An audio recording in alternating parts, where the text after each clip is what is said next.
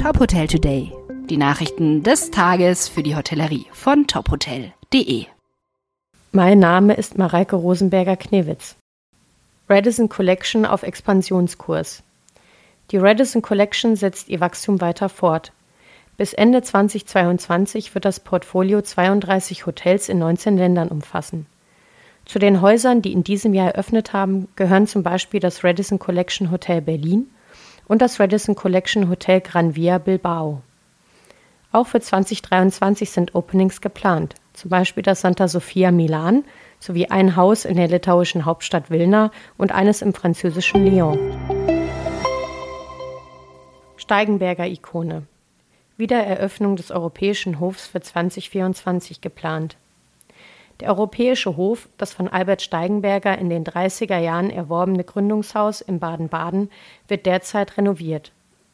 Das neue Steigenberger Icon Europäischer Hof mit 121 Zimmern soll Tradition und Modernität vereinen. Neben einer modernen Ausstattung soll es unter anderem einen Spa-Bereich mit Spa-Suiten geben, sowie einen Bar- und Lounge-Bereich und eine Rooftop-Terrasse mit Blick über Baden-Baden. Dennis Hüttig, Senior Vice President der Deutschen Hospitality, betont, das Design des Hotels spiegelt eine perfekte Symbiose aus Tradition und Moderne wider und wird somit auch im internationalen Vergleich auf hohem Niveau performen können. Das Hotelangebot im Luxussegment wird somit um eine echte Ikone erweitert.